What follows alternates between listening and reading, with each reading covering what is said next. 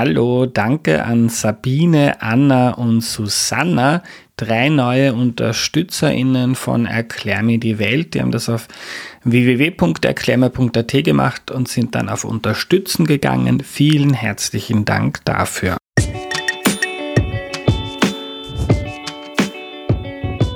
Hallo, ich bin der Andreas und das ist Erklär mir die Welt, der Podcast, mit dem du die Welt jede Woche ein bisschen besser verstehen sollst. Heute geht es um Begabungen, was das überhaupt ist und wie man mit ihnen umgeht und das erklärt uns Aljoscha Neubauer. Hallo. Hallo. Hallo lieber Aljoscha, schön, dass du da bist. Magst du dich zu Beginn noch kurz vorstellen, bitte? Gerne, danke für die Einladung. Ja, mein Name ist Aljoscha Neubauer. Ich äh, äh, bin Professor für differenzielle Psychologie an der Universität Graz und, und mein Spezialgebiet hier ist äh, die Begabungsforschung in allen möglichen Facetten, also von der klassischen kognitiven Intelligenz über so etwas wie emotionale oder soziale Intelligenz. Aber ich beschäftige mich auch mit, mit Kreativität und, und anderen Begabungsformen. Mhm. Aljoscha, was ist denn eine Begabung? Äh, wir unterscheiden in der Psychologie äh, zwei Arten von Begriffen, nämlich die Begabung versus das Talent.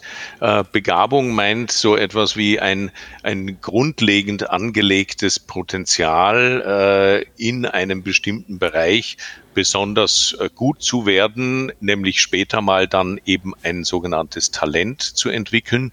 Das Talent ist sozusagen ein, eine beobachtbare hohe Leistung in einem bestimmten Bereich, während die Begabung das grundlegende Potenzial ist, das aber nur dann zu einem beobachtbaren Talent führt, wenn man äh, sozusagen fleißig lernt, trainiert, übt, äh, weil natürlich aus einer Begabung, ohne dass man was lernt, trainiert, übt, äh, kann sich dann kein äh, beobachtbares Talent entwickeln.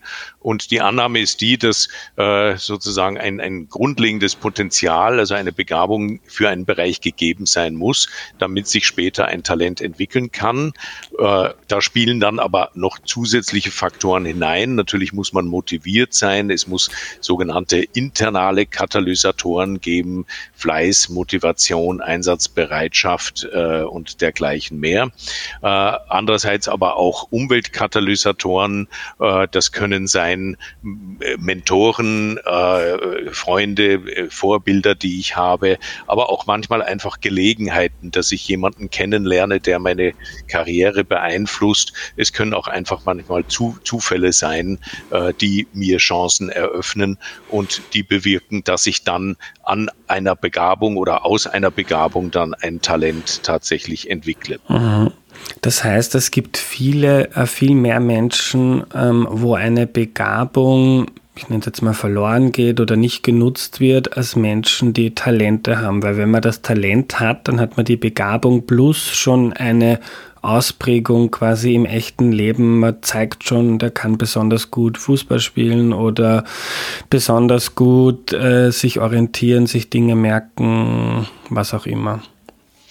Das ist die Grundannahme, dass äh, nicht, nicht jede Begabung tatsächlich dann zu einem Talent führt und dass tatsächlich auch äh, manche Menschen vielleicht versuchen, in Bereichen äh, sozusagen erfolgreich zu werden, ein Talent zu entwickeln, der gar nicht optimal jetzt ihrer eigentlichen Begabung entspricht. Wir wissen nämlich auch aus, aus vielen Studien und inzwischen aus Meta-Analysen, wo man viele Einzelstudien zusammenfasst, äh, dass äh, Menschen ein erstaunlich geringes Sensorium dafür haben, wofür sie jetzt eigentlich begabt sind. Die Zusammenhänge zwischen der Selbsteinschätzung von Begabungen und tatsächlich erfassten oder gemessenen Begabungen mittels psychologischer Tests, aber auch mit äh, Zusammenhängen mit äh, objektiven Leistungsindikatoren im Sport oder Einschätzungen von Trainern und so weiter. Das sind die Zusammenhänge erstaunlich niedrig. Das heißt, wir wissen, äh, dass gar nicht wenige Menschen in ihrer Selbsteinschätzung nicht dort ihren Schwerpunkt sehen, wo, wo sie eigentlich vielleicht die größte Stärke, das größte Potenzial haben. Und äh, das beeinflusst vor allem eben auch die Interessen. Wenn ich eine falsche Vorstellung darüber habe, äh, in welche Richtung ich gehen könnte, dann entwickle ich möglicherweise auch mein berufliches Interesse in eine Richtung, die jetzt gar nicht meinem besten Potenzial entspricht. Klassisches Beispiel ist immer der, der sogenannte MINT-Bereich, Mathematik, Informatik, Naturwissenschaften, Technik, wo viele äh, Mädchen oder junge Frauen nicht auf die Idee kommen, auch, auch aufgrund von Umwelteinflüssen, dass das was für sie sein könnte, obwohl sie äh, aus Sicht der Psychologie für diesen Bereich genauso geeignet sind wie Männer, aber sie interessieren sich nicht dafür, weil es halt auch nicht so dem weiblichen Stereotyp entspricht. Mhm. Also das kann jetzt ein Faktor sein, Stereotype, die vielleicht dazu führen, dass sich auch umgekehrt Männer bei bestimmten Tätigkeiten auch überschätzen, die ihnen Stereotyp zugeschrieben werden. Aber jetzt unabhängig von klassisch männlich und weiblichen ähm, Fähigkeiten, wie kann das sein? Also für mich war das sehr überraschend, wie ich Texte von dir gelesen habe, dass, das, dass die Selbsteinschätzung der, eines durchschnittlichen Menschen so schlecht ist, weil man, man würde ja meinen, ähm, dass man sich selber am besten kennt, man weiß, wo man, ähm, mit welchen Dingen man sich einfach tut, was einfach von der Hand geht. Manche Dinge tut man sich sehr schwer, ob jetzt in der Schule, aber auch bei Hobbys oder wo auch immer. Wie gibt's das?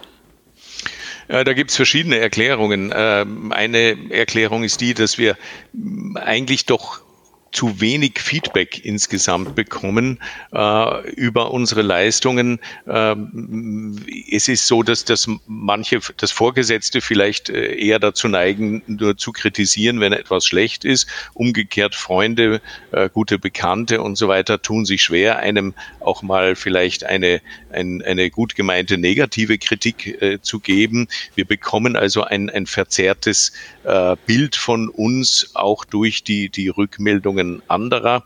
Wir bekommen generell vielleicht oft zu wenig äh, Rückmeldungen und Außerdem gibt es halt eine generelle äh, Selbstüberschätzungstendenz. Wir nennen das in der Psychologie den Above-Average-Effekt, äh, wo man weiß, in vielen Bereichen neigen, äh, neigt die Groß, der Großteil der Menschen sich für besser zu halten als alle anderen.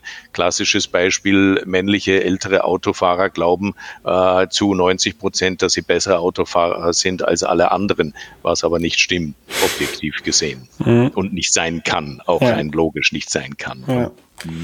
Welche Rolle spielen Begabungen für Erfolg und ein geglücktes Leben? Es gibt ja äh, diese These, die hat, glaube ich, der Malcolm Gladwell, der amerikanische Journalist, populär gemacht in einem Bestseller, äh, dass, dass die Begabung gar nicht so wichtig ist.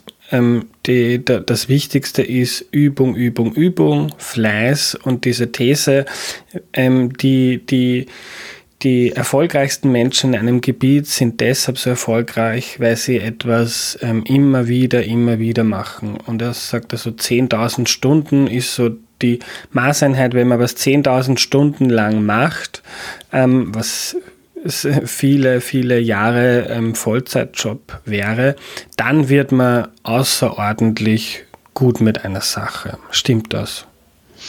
Äh, das, das stimmt nicht. Dies, das ist also eine einfache oder sehr drastische Verkürzung dieser äh, 10 Jahres oder 10.000 Stunden, Stunden Regel von, vom, von Anders Eriksen, der, der diese Expertise-Hypothese äh, äh aufgebracht hat vor äh, mehreren Jahrzehnten schon und der gesagt hat, jeder kann alles werden, äh, wenn er oder sie nur zehn Jahre oder zehntausend Stunden sich intensiv mit einer mit einem bestimmten Gebiet, mit einer bestimmten Domäne äh, beschäftigt und dort viel in, und intensiv trainiert übt, äh, Wissen erwir erwirbt, äh, dann könne jeder sozusagen äh, ein, ein Riesentalent werden oder eben ein, ein Genie werden. Äh, diese These ist allerdings inzwischen vielfach widerlegt worden, hat viel Forschung nach sich gezogen und äh, sie, sti sie stimmt einfach nicht. Und äh, anzunehmen, dass, dass man äh, nur viel üben muss, äh, widerspricht ja schon eigentlich unserer landläufigen äh, Erfahrung Erfahrung? Glauben wir im Ernst, dass, dass jeder äh, ein, ein begnadeter Fußballer äh, werden kann, glaubt jeder, dass das glaubt man, dass jeder eine, eine äh, Violinistin wie Ann-Sophie Mutter werden könnte oder so. Das, das glauben wir ja eh nicht. Äh, wir nehmen schon an, dass es so etwas wie eine, eine grundlegende, wahrscheinlich auch teilweise genetisch angelegte Begabung geben muss, damit man äh, außergewöhnliche Leistungen erzielt. Dass man trotzdem natürlich viel lernen, üben muss, äh, um außergewöhnliche Leistungen zu erzielen, das ist auch, das ist nicht widersprochen. Nur oh, es kommt, es muss beides zusammenkommen. Es muss sowohl das Potenzial äh, als auch dieses intensive Üben von 10.000 Stunden oder 10 Jahren vorhanden sein, wobei das natürlich zwischen den Domänen äh, auch unterschiedlich ist. Äh, vor allem muss man sagen, es, es hängt dann wahrscheinlich auch äh, von, von der Domäne ab. Es gibt einfach Bereiche, die mehr von Begabungen abhängig sind als andere Bereiche. Äh, wenn wir uns in, in der Musik und im Sport glauben wir eher, dass, das, dass es sowas wie grundlegende Potenziale geben muss. Äh, auch im kognitiven Bereich bei der Intelligenz gibt es bestimmte Bereiche, die sehr stark intelligenzabhängig sind. Äh, also eine Kollegin von mir sagt immer, um, um als theoretischer Physiker äh, erfolgreich in der Forschung sein zu können, muss man mindestens ein ein IQ von 120, aber eigentlich besser von 130 haben. Andere Bereiche wiederum erfordern vielleicht nicht so hohe IQs. Das heißt, es gibt auch unterschiedliche Bereiche, die, die unterschiedlich sensitiv in Bezug auf Begabungen sind. Aber dass äh, Begabungen grundsätzlich immer eine Rolle spielen, das ist also durch viele Studien äh, nachgewiesen und dass es nicht nur das Lernen, Trainieren, Üben ist und dass jeder alles werden kann, äh, stimmt schlicht und einfach ja. nicht. Du hast schon gesagt, teilweise ist das genetisch. Was weiß man denn darüber, wo Begabungen herkommen? Äh, sie sind äh, laut äh, sogenannter verhaltensgenetischer Forschung, das sind also Zwillings- und Adoptionsstudien, mit denen man versucht herauszufinden, äh, wie, wie stark die Unterschiede zwischen Menschen, die sogenannte Varianz oder Variabilität zwischen den Menschen, äh, inwieweit die durch die Gene versus Umwelteinflüsse bedingt ist. Und diese Studien zeigen im Allgemeinen äh, doch äh, genetische Einflüsse, die im Bereich von 50 bis 60, 70 Prozent liegen. Das heißt, es gibt eine, eine genetische Basis, die bestimmt auch, wie sich mein Gehirn entwickelt.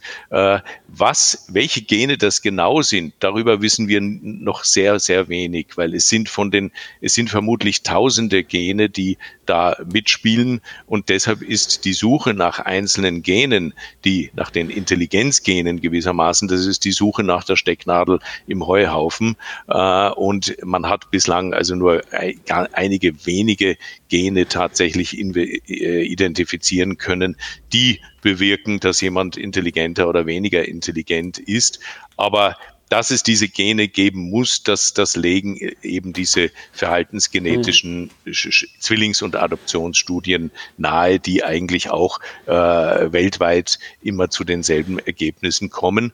Wobei man sagen muss, das sind jetzt keine Naturkonstanten, das variiert auch. Äh, der genetische Einfluss ist interessant, und da, findet also das interessante Paradoxon statt, dass der genetische Einfluss umso stärker durchscheint in solchen äh, verhaltensgenetischen Untersuchungen, je homogener die Entwicklungsbedingungen sind. Wenn in einem Land beispielsweise das Schulsystem sehr egalitär, sehr fair ist, dann sind die beobachtbaren Unterschiede in den kognitiven Leistungen äh, zum überwiegenden Teil auf die genetischen Unterschiede zurückzuführen.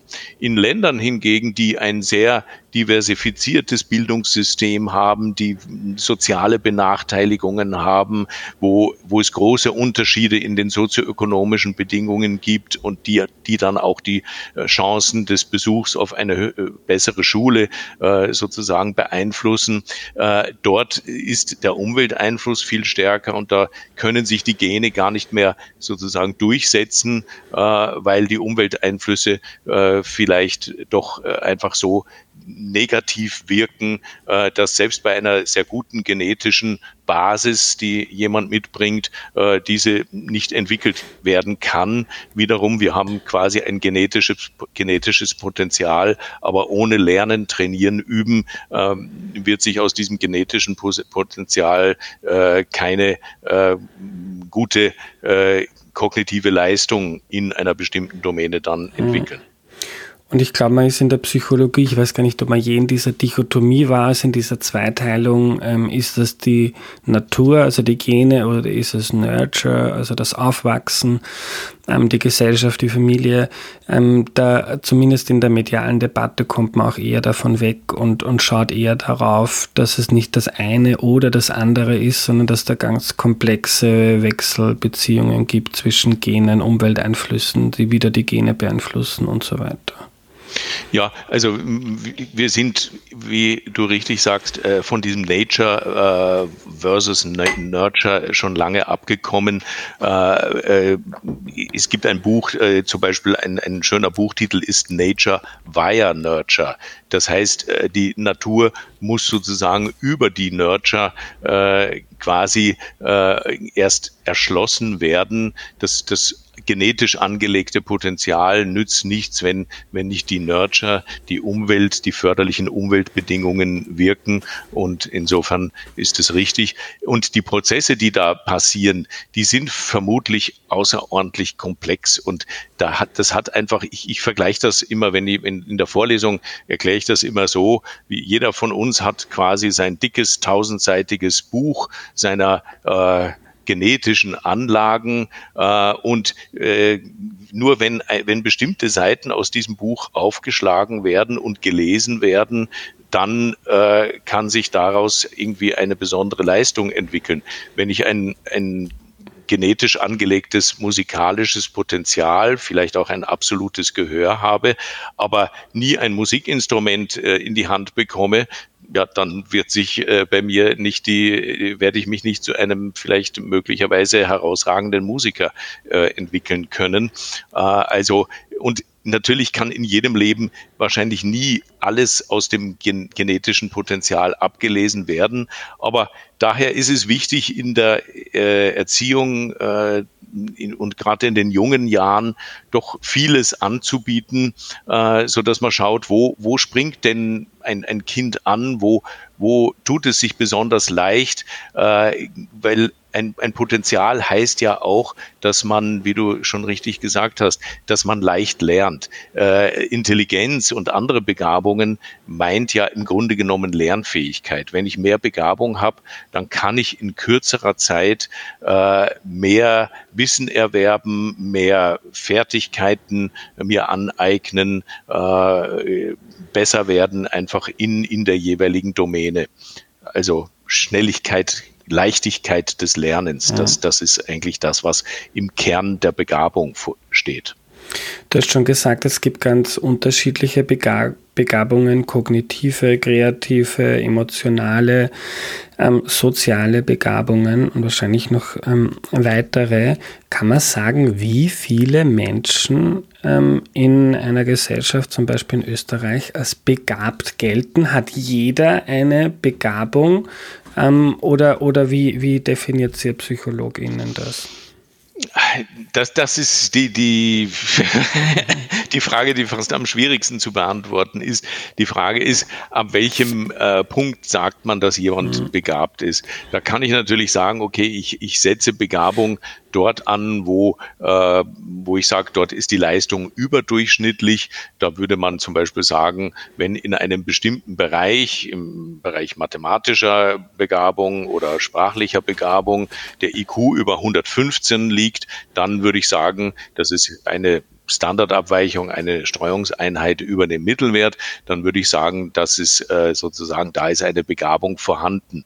Äh, die andere Definition ist aber die der Hochbegabung, wo man sagt, äh, da muss jemand zwei Streuungseinheiten drüber sein. Das wäre dann ein IQ von 130 und da sind, ist nur mehr äh, etwas mehr als zwei Prozent der Bevölkerung, die, die dann da drüber liegen, so dass sich die Frage nicht so einfach beantworten lässt. Es hängt eben vom, vom Kriterium ab, äh, das ich ansetze.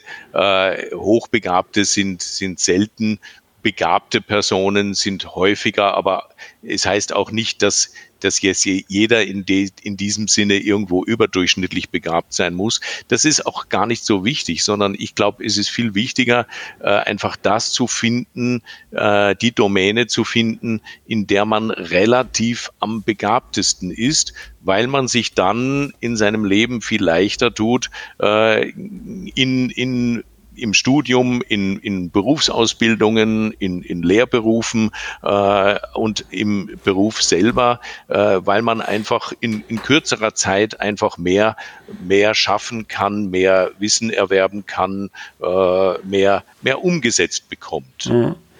Es gibt ja so einen großen Trend ähm, in meiner Generation, aber noch viel stärker in den jüngeren Generationen, also ich bin jetzt 32, dass man sich den Beruf immer stärker danach aussucht, dass man einen Sinn findet in dem Ganzen.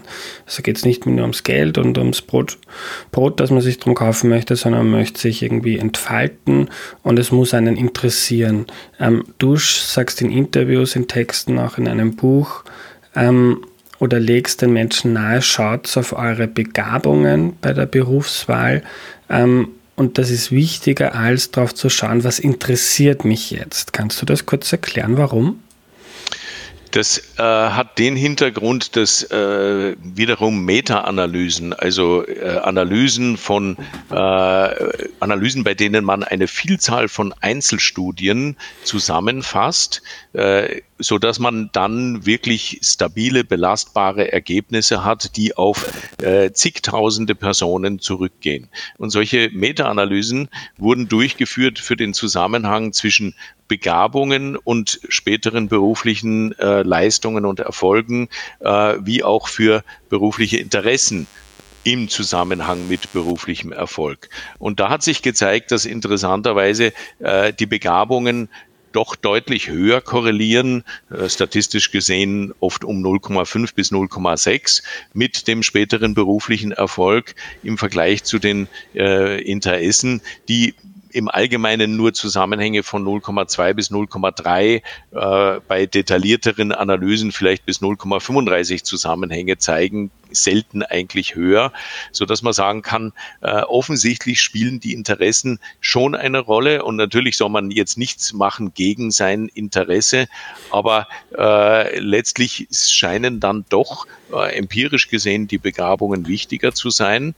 Und ich sage immer in dem Kontext, manchmal kommt der Appetit beim Essen. Vielleicht sollte man einfach mal die Dinge probieren, äh, bei, für die man äh, eine Begabung hat und kommt drauf, hey, das geht mir ja viel leichter von der Hand äh, und, und dann könnte ich auch ein Interesse entwickeln.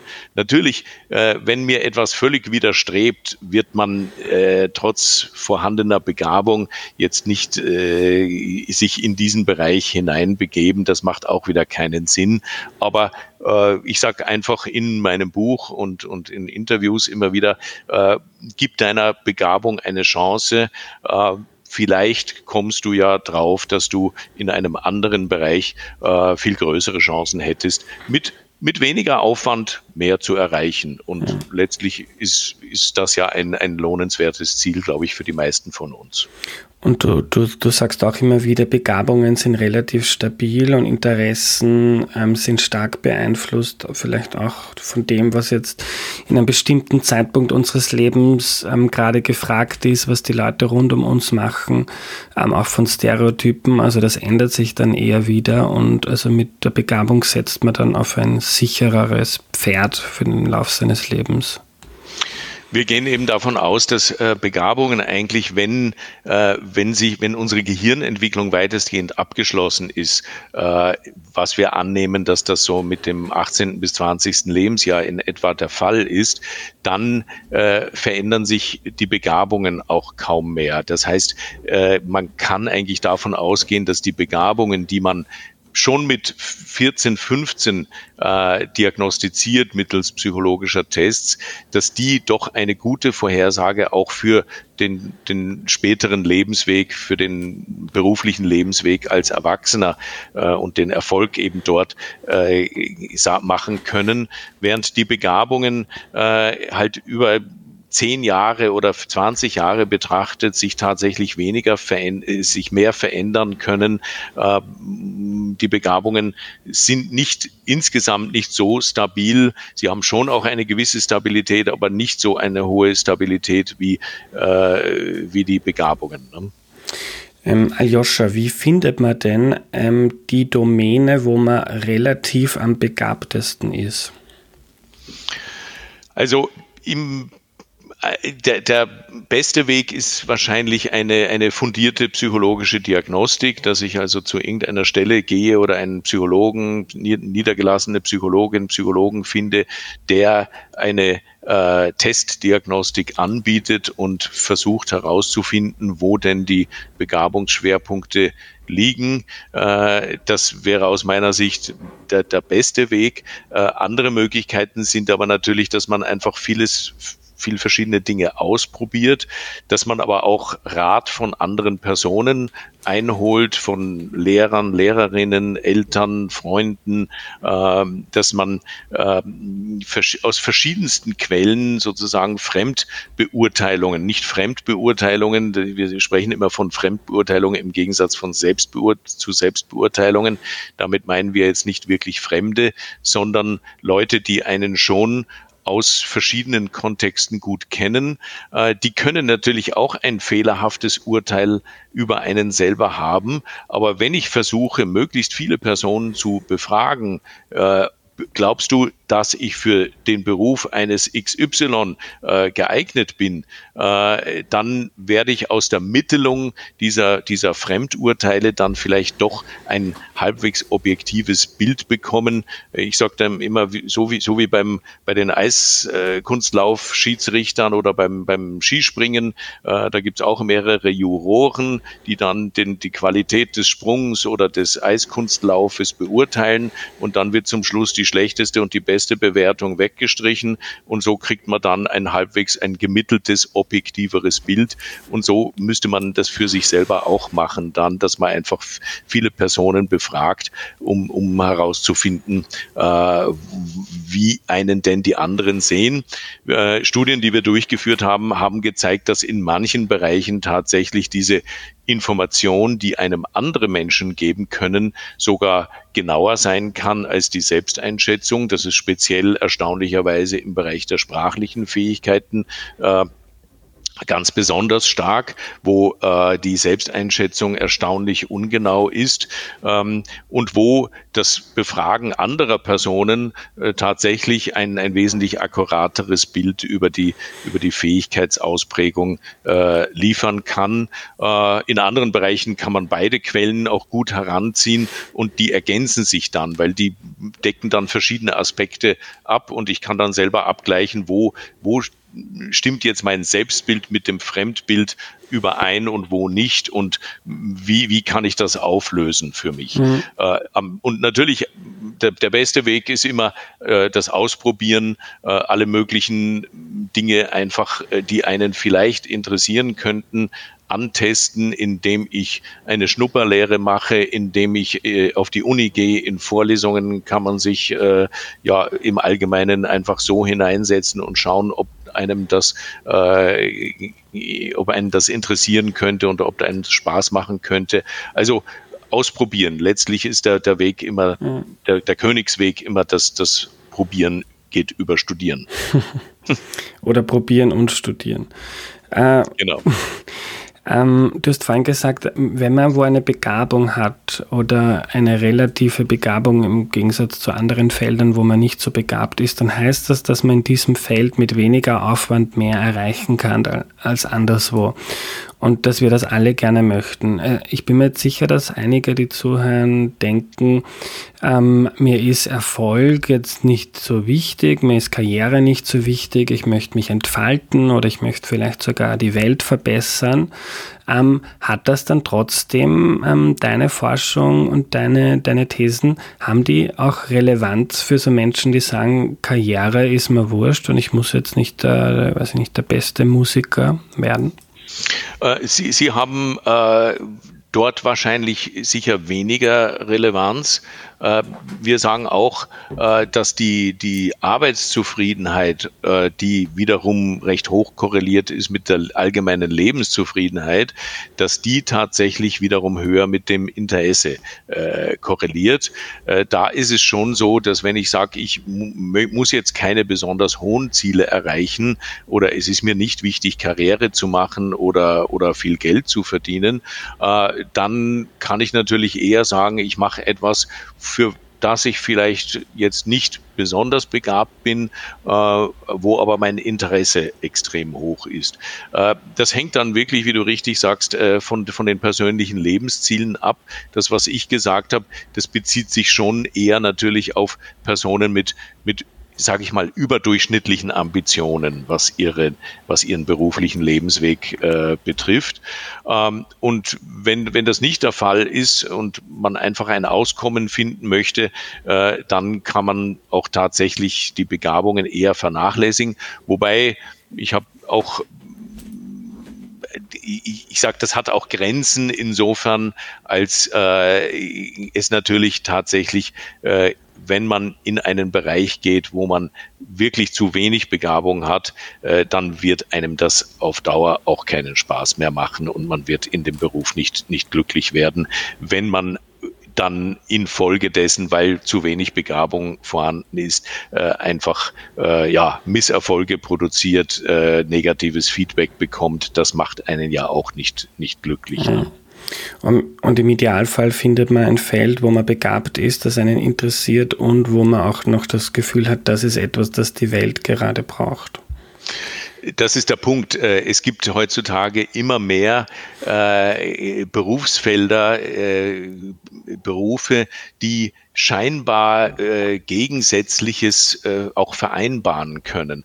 Äh, ich als klassisches Beispiel äh, sage ich immer, dass das klassische Interessenmodell, das das RIASEC-Modell, das annimmt, es gibt sechs Grundinteressen, äh, ein realistisches, sozusagen eher handwerklich, motorisches, äh, ein investigatives, äh, sozusagen wissenschaftliches, ein soziales, ein äh, unternehmerisches Enterprising-Interesse oder ein konventionelles Interesse. Äh, da hat man gesagt, es gibt bestimmte Interessen, die in, die in diesem Hexagon, in dem die, diese sechs Interessen angeordnet sind, einander gegenüberliegen. Ähm, so hat man zum Beispiel gesagt, ein, ein unternehmerisches Interesse äh, sei nicht verknüpfbar mit einem künstlerischen Interesse. Inzwischen gibt es Berufe, die genau das verlangen, äh, nämlich der, e, der Beruf des Event Managers. Äh, der braucht genau vielleicht diese Verknüpfung von äh, kulturellem mit unternehmerischem Interesse. Und so gibt es heutzutage viel mehr Berufe, bei denen man auch scheinbar Gegensätzliches verbinden kann, so dass es also auch vielleicht heutzutage leichter ist, wirklich, wie du richtig sagst, die Nische zu finden, wo man eine, eine Deckung findet äh, zwischen äh, der Begabung und dem eigenen Interesse. Das ist, glaube ich, heutzutage auch tatsächlich leichter geworden. Und dafür ist natürlich auch eine gute Berufsberatung äh, sicher hilf mhm. hilfreich bei, bei Experten und Expertinnen, die einen Überblick über den Arbeitsmarkt haben äh, und einem da sagen können, ja, was gibt's denn da für Berufe, äh, in die man mit dieser Kombination von Begabung und Interesse hineingehen könnte. Ja, ich möchte noch kurz bei dem Thema bleiben, weil ich mir sicher bin, dass das viele meiner ZuhörerInnen besonders interessiert. Ich beobachte das auch in meinem eigenen Umfeld, dass ähm, es manche Menschen gibt, die sehr darauf schauen, dass sie beruflich etwas machen können, ähm, wofür sie brennen, was sie interessiert ähm, und vor allem bei idealistisch veranlagten Menschen, die was besser machen wollen, die dann aber oft im ähm, Berufsleben dann gar nicht so glücklich werden, ähm, weil es dann oft, man verdient wenig Geld, man hat Schwierigkeiten, die Dinge umzusetzen, die man vielleicht umsetzen möchte und vielleicht fehlt dann auch die Begabung, dort was voranzutreiben. Und um da zu bleiben, ob die Aussagen von dir dann auch Relevanz haben für Menschen, die jetzt nicht unbedingt groß Karriere machen wollen.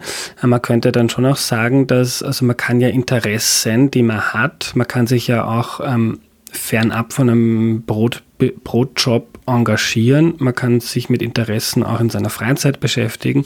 Und vielleicht, wenn man sich ein Feld sucht, wo man jetzt nicht besonders unbegabt ist, sondern vielleicht sogar überdurchschnittlich begabt, dann ähm, tut man sich relativ einfach mit dem Job. Man ist gut drin, was ja auch zu einer gewissen Zufriedenheit führt.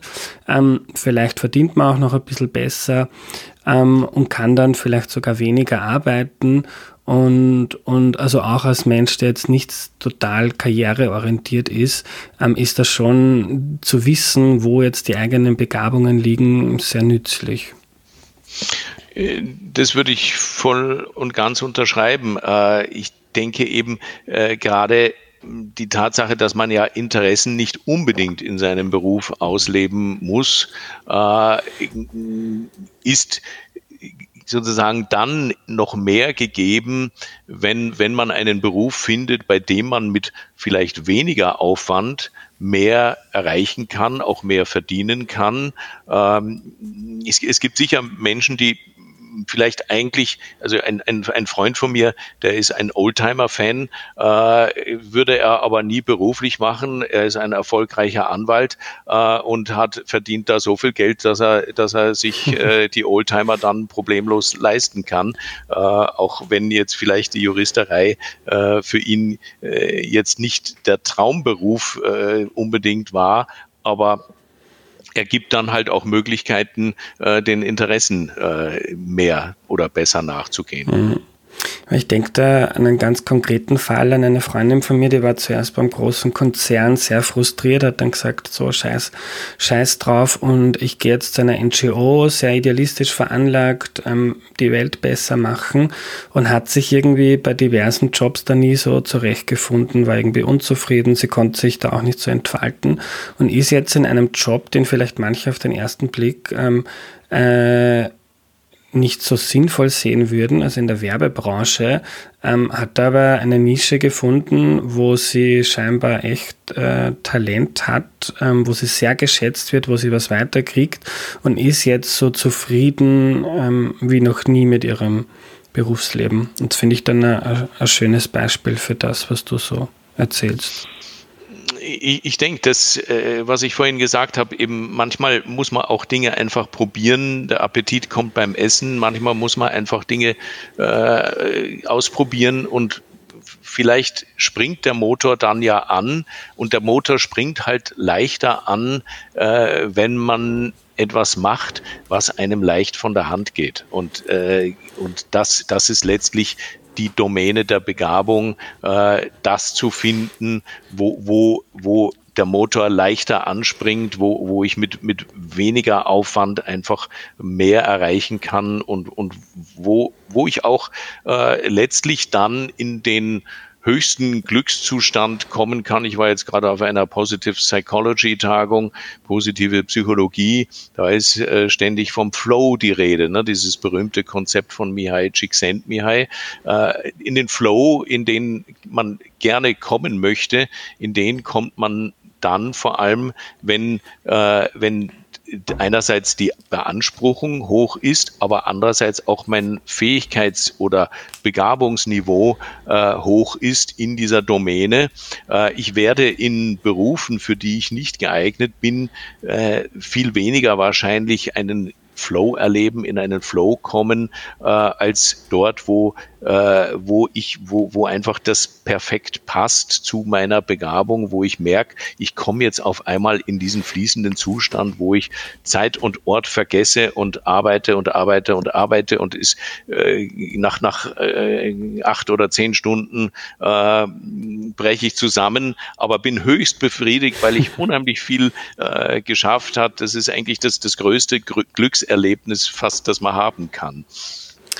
Wir kommen langsam zum Schluss. Ich habe noch zwei Fragen. Ähm, du hast vorhin gesagt, so mit 18 bis 20 ist wohl die kognitive ähm, Entwicklung im jetzigen, nach dem jetzigen Wissensstand abgeschlossen. So ab 14, 15 schon relativ stabil kann man dann sagen, wo jetzt seine Begabung liegt. Ähm, jetzt ist es im österreichischen Schulsystem so, dass mit zehn Jahren eigentlich quasi schon vorsortiert wird. Ähm, ist das Schulsystem dann, wird das dem gerecht?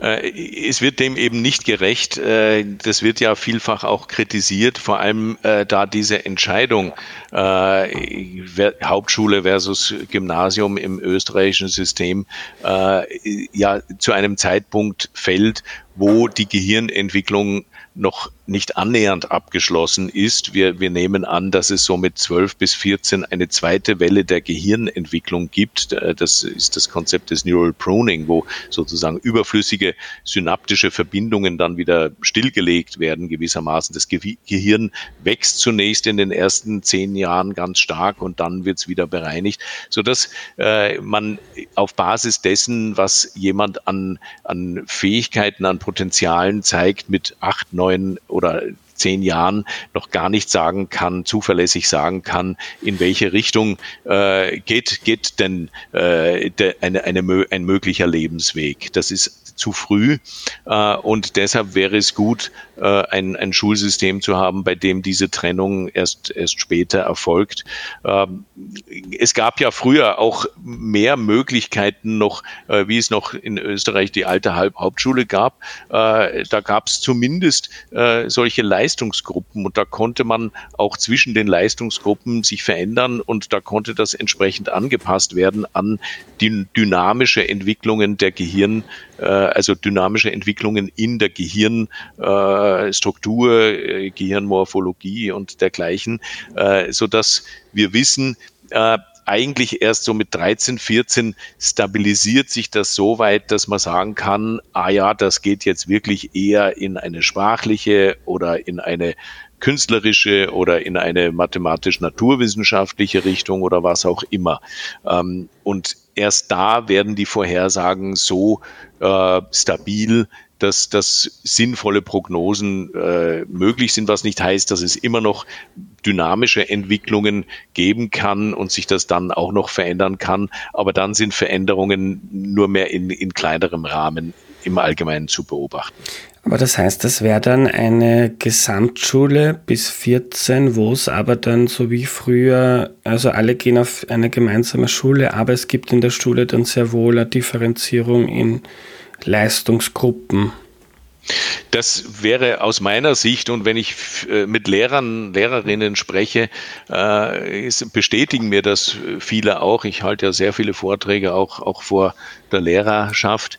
Ähm, die sagen, das System war eigentlich nicht schlecht, das man da hatte damals, äh, weil solche Leistungsgruppen äh, tatsächlich dem gerecht werden, dass halt manche äh, Menschen äh, schneller im, im sprachlichen Bereich sich entwickeln, andere mehr im mathematisch-naturwissenschaftlichen Bereich. Und warum soll denn nicht jemand in einer Leistungsgruppe 1 in einem Bereich und in der Leistungsgruppe 3 im, im anderen Bereich sein äh, und damit äh, dann sich auf die Stärken konzentrieren können, äh, was ja auch immer wieder kritisiert wird am pädagogischen System, ist dieses Fokussieren und das Hinhauen auf die Schwächen. Äh, wichtig ist, dass man, nachdem man die Grundkenntnisse Lesen, Schreiben, Rechnen erworben hat, äh, dass man sich dann eher auf die Stärken fokussiert und, äh, und diese entwickelt und, und nicht Menschen quält sozusagen mit Bereichen, in die sie höchstwahrscheinlich später eh nicht gehen werden in ihrem weiteren äh, Lebensweg. Ja, letzte Frage. Ähm, jetzt haben wir viel gesprochen, so über jüngere Menschen, mit 14, 15 die Frage, ob man Lehre macht oder weiterführende Schule oder nach der Matura geht man studieren oder nach dem Studieren, was ist jetzt dann die die Berufswahl, die man einschlägt, ähm, hatte die, hatten die Inhalte, die wir besprochen haben, haben die auch Relevanz jetzt einmal für einen Mitte 40-Jährigen, ähm, der irgendwie beruflich ansteht, der keinen Bock mehr drauf hat. Ähm, Ist es irgendwann zu spät, sich mit diesen Fragestellungen, wo bin ich eigentlich begabt, ähm, sich auseinanderzusetzen? Äh, nein, ganz im Gegenteil. Ich, ich würde sogar sagen, dass äh, mit zunehmendem Alter die äh, das Fokussieren auf, auf, den, auf die eigenen Begabungen sogar eher wichtiger wird. Äh, warum? Weil man, weil wir leider mit dem Alter uns mit dem Lernen von neuen Dingen immer schwerer tun, äh, sodass es durchaus Sinn macht, äh, umso mehr, je älter man wird, umso mehr auf seine Begabungen zu setzen, äh, weil man ohne dies äh, weniger leicht Neues lernt, neues Wissen erwirbt, neue Fertigkeiten äh, sich aneignet. Äh, und insofern ist eigentlich mit, mit zunehmendem Alter die, die Fokussierung auf, auf die Stärken, auf die Potenziale, auf die Begabungen äh, sogar zunehmend wichtiger, würde ich sagen. Danke für deine Zeit, Aljoscha. Gerne, gerne, Andreas. So, was nehme ich mir mit? Warum sollte man sich für Begabungen interessieren? Wenn man mit dem eigenen Leben viel erreichen, viel bewirken möchte, dann hilft es, sich zu fragen, was man eigentlich gut kann. Ich war zum Beispiel mal ein paar Monate in der Sozialarbeit tätig. Das taugt mir eigentlich sehr. Aber ich bin dafür nicht sonderlich begabt, denke ich, oder zumindest gibt es viele Leute, die das besser können als ich. Wenn ich also einen Beitrag für die Allgemeinheit leisten möchte, kann ich das anderswo besser, etwa indem ich Interviews führe oder Artikel und Bücher schreibe, denke ich.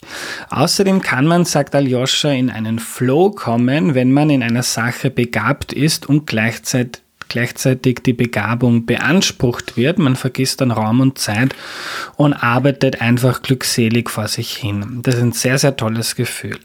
Wenn man etwas macht, beruflich oder auch so, was man eigentlich nicht gut kann, kann das auch frustrieren. Darum kann es sein, dass man deutlich lieber in die Arbeit geht, wenn man etwas macht, was man auch gut kann und wofür man dann wertgeschätzt wird. Aber, und das finde ich interessant, Aljoscha sagt, die Zufriedenheit mit dem Leben ist, so zeigt es die wissenschaftliche Evidenz, eher dann gegeben, wenn man etwas macht, was einen interessiert. Wer so super begabt ist in Mathematik, damit aber etwas macht, das die Person null interessiert, wird damit kein großes Glück finden. Wie kann man seine eigenen Begabungen feststellen? Man kann zu einem klinischen Psychologen gehen und dort Tests machen. Das empfiehlt Aljoscha. Man kann zu Freundinnen und Familie gehen und dort Rat einholen und einfach möglichst viel ausprobieren und schauen, was einem liegt. Das Buch, das Aljoscha empfohlen hat, heißt Nature via Nurture von Matt Ridley. Findet den Hinweis darauf auch auf der Homepage erklärmir.at. Heute möchte ich dir eine ältere Folge von Erklär mir die Welt empfehlen und zwar Nummer 16. Florian Klenk, der Falter-Chefredakteur, hat damals anhand eines Mordfalls erklärt, wie das Strafrecht funktioniert. Eine sehr beliebte und tolle Folge. Am Ende noch ein Buchtipp von mir, nämlich Die Flucht der Dichter und Denker von Herbert Lackner. In diesem Buch beschreibt der Journalist, wie hunderte bekannte Intellektuelle und KünstlerInnen verzweifelt vor den Nazis geflohen sind. Ist wirklich lesenswert. Vielleicht lade ich ihn ja bald auch hier in den Podcast ein. Was ich noch dazu sagen möchte, ich weiß nicht, ob ihr auf Goodreads seid. Goodreads ist eine App, mit der man seine gelesenen Bücher und seine Leseliste verwalten kann kann. Ihr könnt mir dort auf jeden Fall ab sofort folgen. Ich teile dort, was ich so lese und ihr könnt auch viele Bücher ansehen, die ich früher schon gelesen habe und wie ich sie bewerte. Also einfach Goodreads runterladen und dort meinen Namen eingeben. Ist übrigens keine, keine Werbung oder so, ich finde das einfach nur spannend und würde mich dort gern mit dem einen oder mit der anderen von euch vernetzen.